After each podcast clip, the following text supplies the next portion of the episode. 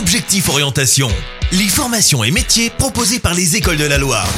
Aujourd'hui, nous retrouvons le directeur du lycée Saint-André. Bonjour Xavier Grandjean. Bonjour. Est-ce que vous pouvez nous présenter votre formation Alors le lycée Saint-André est un lycée agricole qui accueille des jeunes dès la quatrième jusqu'au bac pro, essentiellement autour des filières animaux de compagnie, que ce soit chien-chat, animaux que l'on peut retrouver en animalerie et toutes les filières autour des équidés et le service aux personnes avec un CAP, service aux personnes et vente en espace rural. C'est aussi des formations en apprentissage, essentiellement autour des métiers de et de la formation continue avec la formation assistant cabinet vétérinaire et soigneur animalier. Justement, si on souhaite l'intégrer, comment est-ce qu'on peut faire? Pour intégrer l'établissement, vous pouvez contacter le secrétariat du lycée pour prendre un rendez-vous avec un membre de l'équipe administrative qui vous recevra sur l'établissement tout au long de l'année ou pendant nos portes ouvertes avec une partie présentation de l'établissement visite de l'établissement et un entretien pour euh, préciser le projet professionnel euh, du jeune.